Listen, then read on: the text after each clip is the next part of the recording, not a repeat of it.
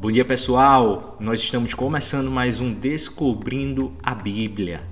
Sou Carlos Augusto, missionário do Alcance Brasil, professor da Escola Internacional, marido de Alissa e pai de Christian e de Bela. Sejam bem-vindos ao nosso quarto episódio. Para começar, eu gostaria de agradecer a todos os ouvintes que estão acompanhando o programa. Queremos agradecer a todo mundo que tem compartilhado, todo mundo que tem escutado, que tem apoiado o Descobrindo a Bíblia.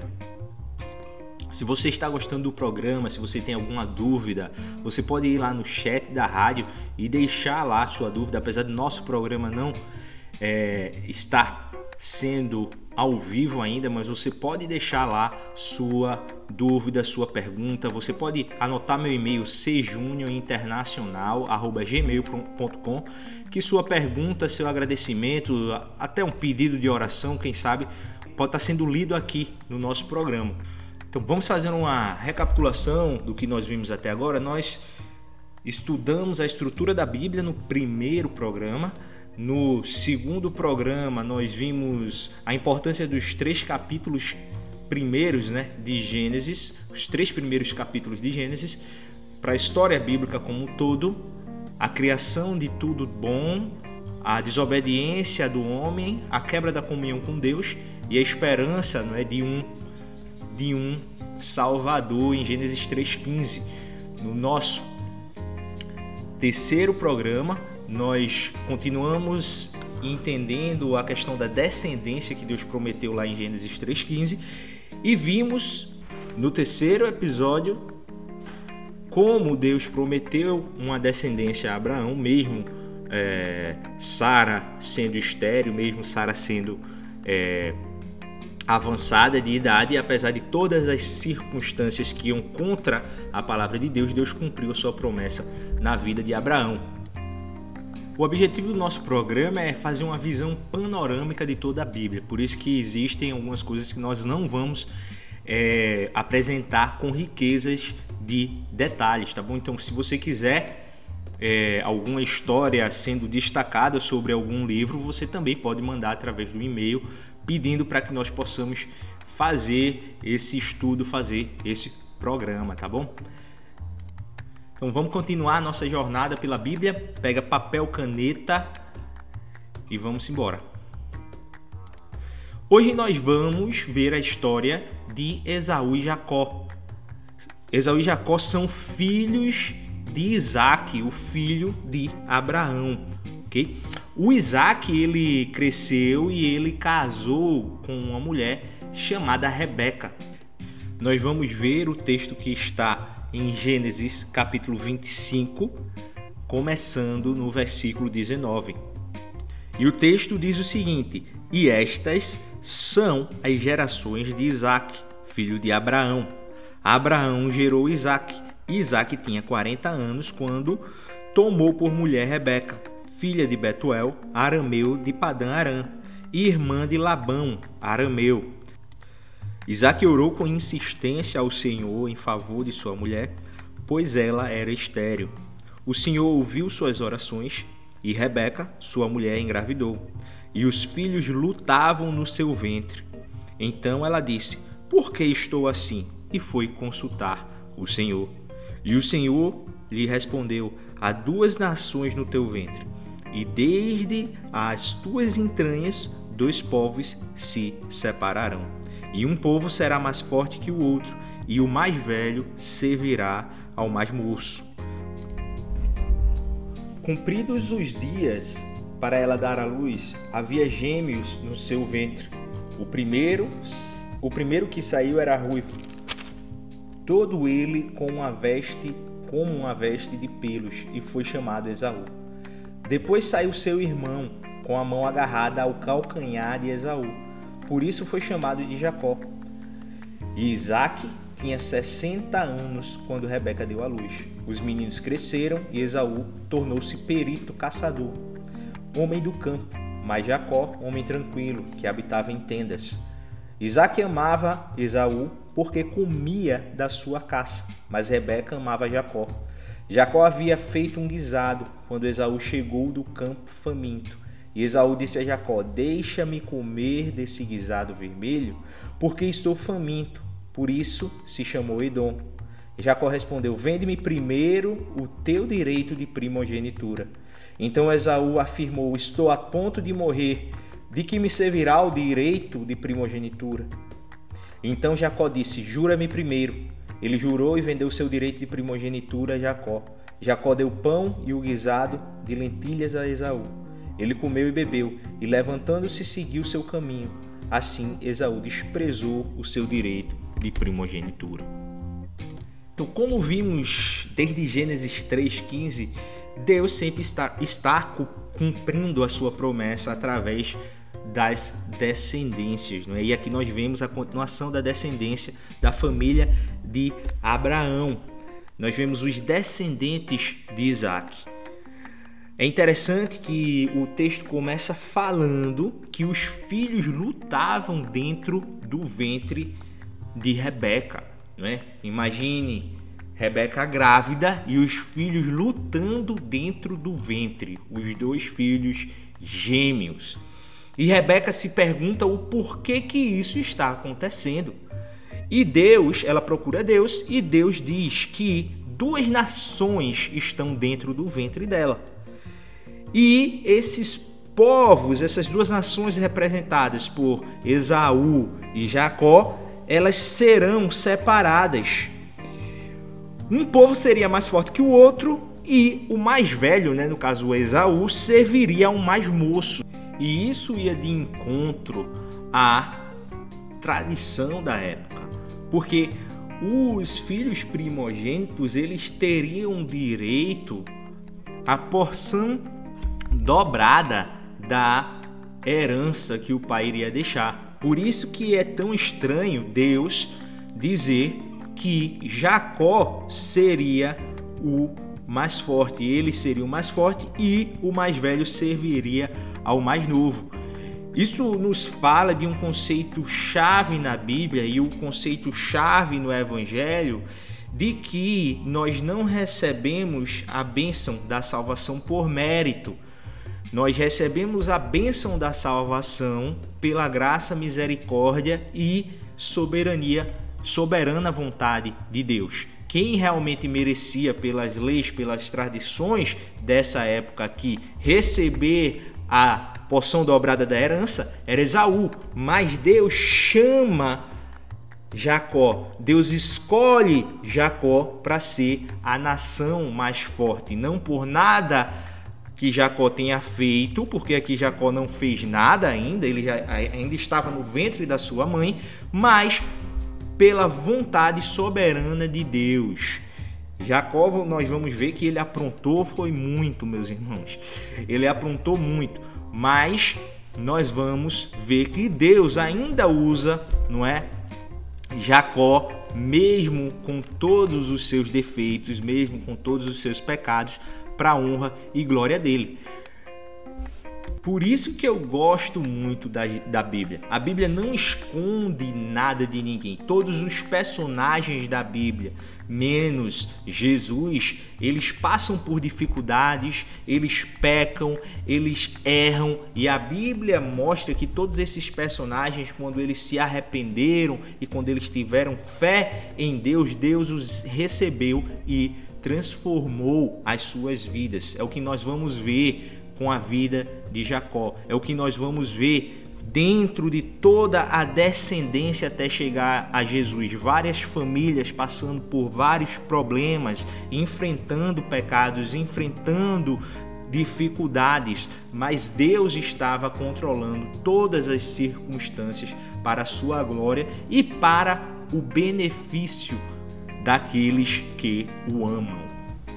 No versículo 24, nós vamos ver que quando Rebeca dá a luz, o primeiro sai ruivo, não é? O, o, o Esaú ele sai ruivo e cheio de cabelo, enquanto que Jacó ele sai já segurando no calcanhar de Esaú. Para você ter ideia, o nome Jacó significa usurpador aquele que toma o lugar do outro. Quer saber o que eu vejo aqui, pessoal? Eu vejo aqui nesse texto, nessa história, que não existem pessoas perfeitas, não existem famílias perfeitas. Como o ditado popular diz, perfeito só Deus, perfeito só Jesus. E mesmo na nossa imperfeição, nós podemos ter um relacionamento com Deus, nós podemos buscar força em, na cruz de Cristo para passar por nossas dificuldades. Veja bem, desde a barriga da mãe, a confusão já estava feita. Desde a barriga da mãe, os meninos já estavam brigando. Eu lembro que eu e meu irmão, a gente tinha muita discussão, muito problema entre eu e ele, quando a gente era pequenininho e até adolescente. Nós chegamos muitas vezes a deixar de falar um com o outro por causa dessas besteiras né, que acontecem na vida. Às vezes a gente usa uma coisa que do outro, às vezes a gente pega uma roupa emprestada, às vezes a gente esquece é, de algum compromisso que a gente tinha e que a gente precisava voltar para casa para o outro sair e aconteceu muito disso com o meu relacionamento com meu irmão. Mas depois que nós conhecemos a Jesus Cristo, Deus restaurou o nosso relacionamento. É tudo perfeito, agora maravilhoso, nós não temos. Não, não é perfeito. Mas se você olhar para como nós éramos e para como nós, como nós estamos hoje, você vai ver que hoje o meu relacionamento com o meu irmão ele é muito melhor do que ele era. Hoje eu chego pro meu irmão, abraço ele, digo assim: Eu te amo. A gente não falava isso. Antigamente a gente não tinha nem, nem diálogo. Hoje a gente senta quando um está passando por uma dificuldade o outro também. A gente senta, a gente conversa um com o outro, a gente ora junto. E é isso que Deus faz nas nossas vidas, nas nossas famílias. Eu quero encorajar você. Eu não sei como é que tá a tua família, eu não sei como é que tá o teu relacionamento, mas busque em Deus, busque em Deus sarar o coração. Às vezes eu precisava ter o meu coração sarado para poder ter um relacionamento com o meu irmão ou com, com qualquer outra pessoa que tenha me magoado. Busque em Deus restauração, busque em Deus redenção. Ele pode transformar a história da tua família, ele pode transformar a história do teu relacionamento. Todas as famílias, toda a descendência bíblica, toda aquela descendência que Deus prometeu, foi uma descendência muito problemática, pessoal. Não foi uma descendência perfeita que tudo de pessoas com superioridade espiritual das outras. Não eram pessoas falhas, pessoas que eram pecadoras, mas que tinham uma fé e um relacionamento com Deus que permitia com que tudo isso fosse sobrepujado. Então eu quero encorajar você, busque em Deus, busque em Jesus, busca na Bíblia. Sei que às vezes é muito doloroso, às vezes eu sei que é muita mágoa, às vezes que a gente tem no coração ou a outra pessoa tem no coração mas busque em Deus, que Ele pode restaurar o relacionamento, Ele pode é, transformar a tua vida e a da tua família. Então nós vamos ver, voltando aqui para o texto, né, que no versículo 27 os meninos cresceram e Esaú era um caçador, ele era um cara de sair, de pegar caça, de fazer lá, não é um cozido, fazer um guisado. E o Jacó era um cara que ficava mais em casa, assim, ele ficava mais tranquilo, né? E o queridinho do papai era o Esaú e o queridinho da mamãe era o Jacó. E vamos ver que o texto né, relata que Esaú vendeu o seu direito de primogenitura para Jacó por um prato de lentilhas, né? um prato de guisado. Isso já mostra a promessa de Deus se revelando dentro da história, né? se revelando, se desenrolando ali. Porque Esaú chega com fome, aí Jacó diz: Ó, oh, tô fazendo aqui um, um guisado, né? e já Esaú diz assim: Me dá logo esse guisado que eu tô morrendo de fome. Aí Jacó diz, Jacó diz assim: Ó, oh, mas eu só vou te dar esse guisado aqui se você me vender seu direito de primogenitura. Naquele momento, o direito de primogenitura de Esaú não ia servir de nada para ele. Mas depois ele iria sentir falta desse direito. Foi triste que ele vende o seu direito sem se preocupar com as consequências disso no futuro. Isso fala aos nossos corações quando nós refletimos que os prazeres imediatos dessa vida não podem ser o nosso norte, eles não podem ser aquilo que nos leva a tomar as decisões mais importantes de nossas vidas. Nós não podemos trocar o que Deus tem preparado para nós na eternidade por, prazeres imediatos aqui na terra. O que é que isso quer dizer, Carlos? Isso quer dizer que a gente tem que viver triste e miserável? Não. Existem coisas que Deus criou, que Deus fez para que nós pudéssemos ter prazer a usufruir dessas coisas. Mas, como o ditado popular também diz, tudo de muito é veneno.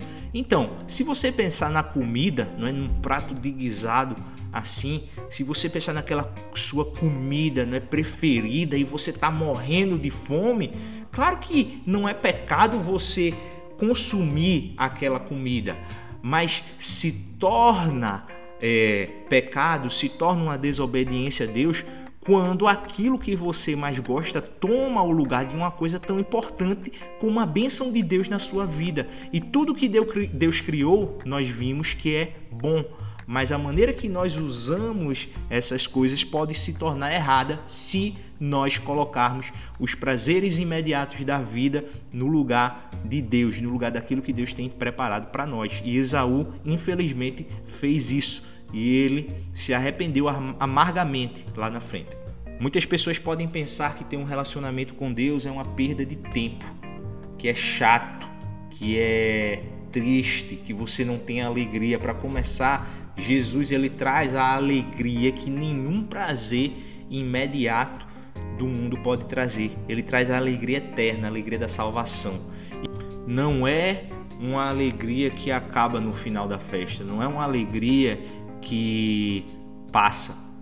Essa é uma alegria que lá na frente nós vamos ter de uma forma constante e eterna. Você já pensou viver em um lugar onde não existe tristeza, onde não existe dor? Esse lugar é na presença de Deus na eternidade. E nós precisamos ter fé que um dia nós estaremos lá com Deus. A Bíblia nos ensina a usufruir das coisas que Deus criou da maneira correta para que elas não nos traguem e virem um abismo e nos levem a caminhos que muitas vezes não se tem volta. No versículo 27, voltando para o nosso texto, nós vemos que Isaac já estava idoso e os seus olhos já não estavam muito bem, né? ele, estavam, ele estava com a cegueira parcial. Ele chama Esaú e diz assim: Esaú, vai ali, vai ali na floresta, pega teu arco, caça, traz a caça, faz um guisado que eu vou oficializar aqui a, a tua primogenitura. Eu vou passar a minha bênção para tu. E Rebeca, escutando isso, falou com Jacó e disse: Olha, teu pai vai passar a bênção para Esaú, vamos bolar um plano aqui. Aí, aí Jacó, vamos, vamos sim, mãe. O que é que aconteceu? O Jacó se disfarçou de Esaú enquanto ele estava lá caçando. A mãe ajudou o Jacó a se vestir de Esaú, colocando pelos de cabra, pelos de ovelha e roupas de Esaú para que Isaac não percebesse.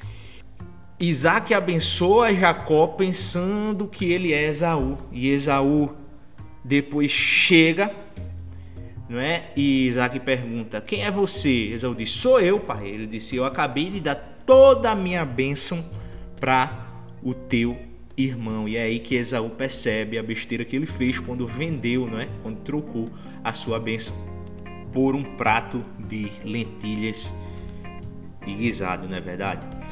Muita gente olha para esse texto e pensa, poxa, para enganar Senhor assim, enganar um Senhor que já está quase cego, rapaz, desse jeito, que coisa feia, né? Mas na verdade, se nós lembrarmos, o Isaac ele sabia que as bênçãos deveriam ser para Jacó pela promessa de Deus, mas mesmo assim o Isaac teimou em querer abençoar o Esaú. Então, a Rebeca, na verdade, ela estava se esforçando para que o seu marido pudesse cumprir e obedecer a palavra de Deus. Ela usou de uma artimanha ali, mas ela usou essa artimanha para que o seu marido, mesmo sem saber, cumprisse aquilo que Deus tinha determinado. Depois disso, Jacó foge porque ele ficou com medo de que seu irmão tentasse é, o matar. E ele foge e encontra um tio, seu tio Labrão, o irmão da sua mãe. Lá ele se apaixona por Raquel.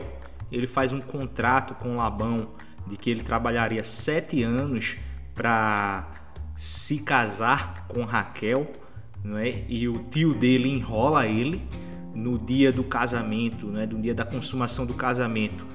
É, ele troca o Labão, ele envia a irmã de Raquel no lugar dela e Jacó consuma o casamento com a irmã. No outro dia ele vê que foi enrolado e trabalha mais sete anos para poder se casar com Raquel, né? Então é uma história muito interessante, né? Uma história de amor muito linda. E depois disso, depois dessas coisas, o clima não fica muito legal entre ele e o tio e ele tem vontade de ir embora, mas o tio não quer deixar ele ir embora com, com as duas filhas dele. Então é, ele decide, decide né, fugir. No meio do caminho, Labão encontra ele. Eles fazem um acordo.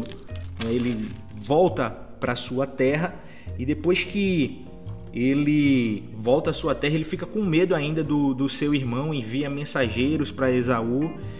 E acontece que na volta ali, no meio da viagem, ele encontra o Esaú ali há um momento lindo de reconciliação entre ele e o irmão, né?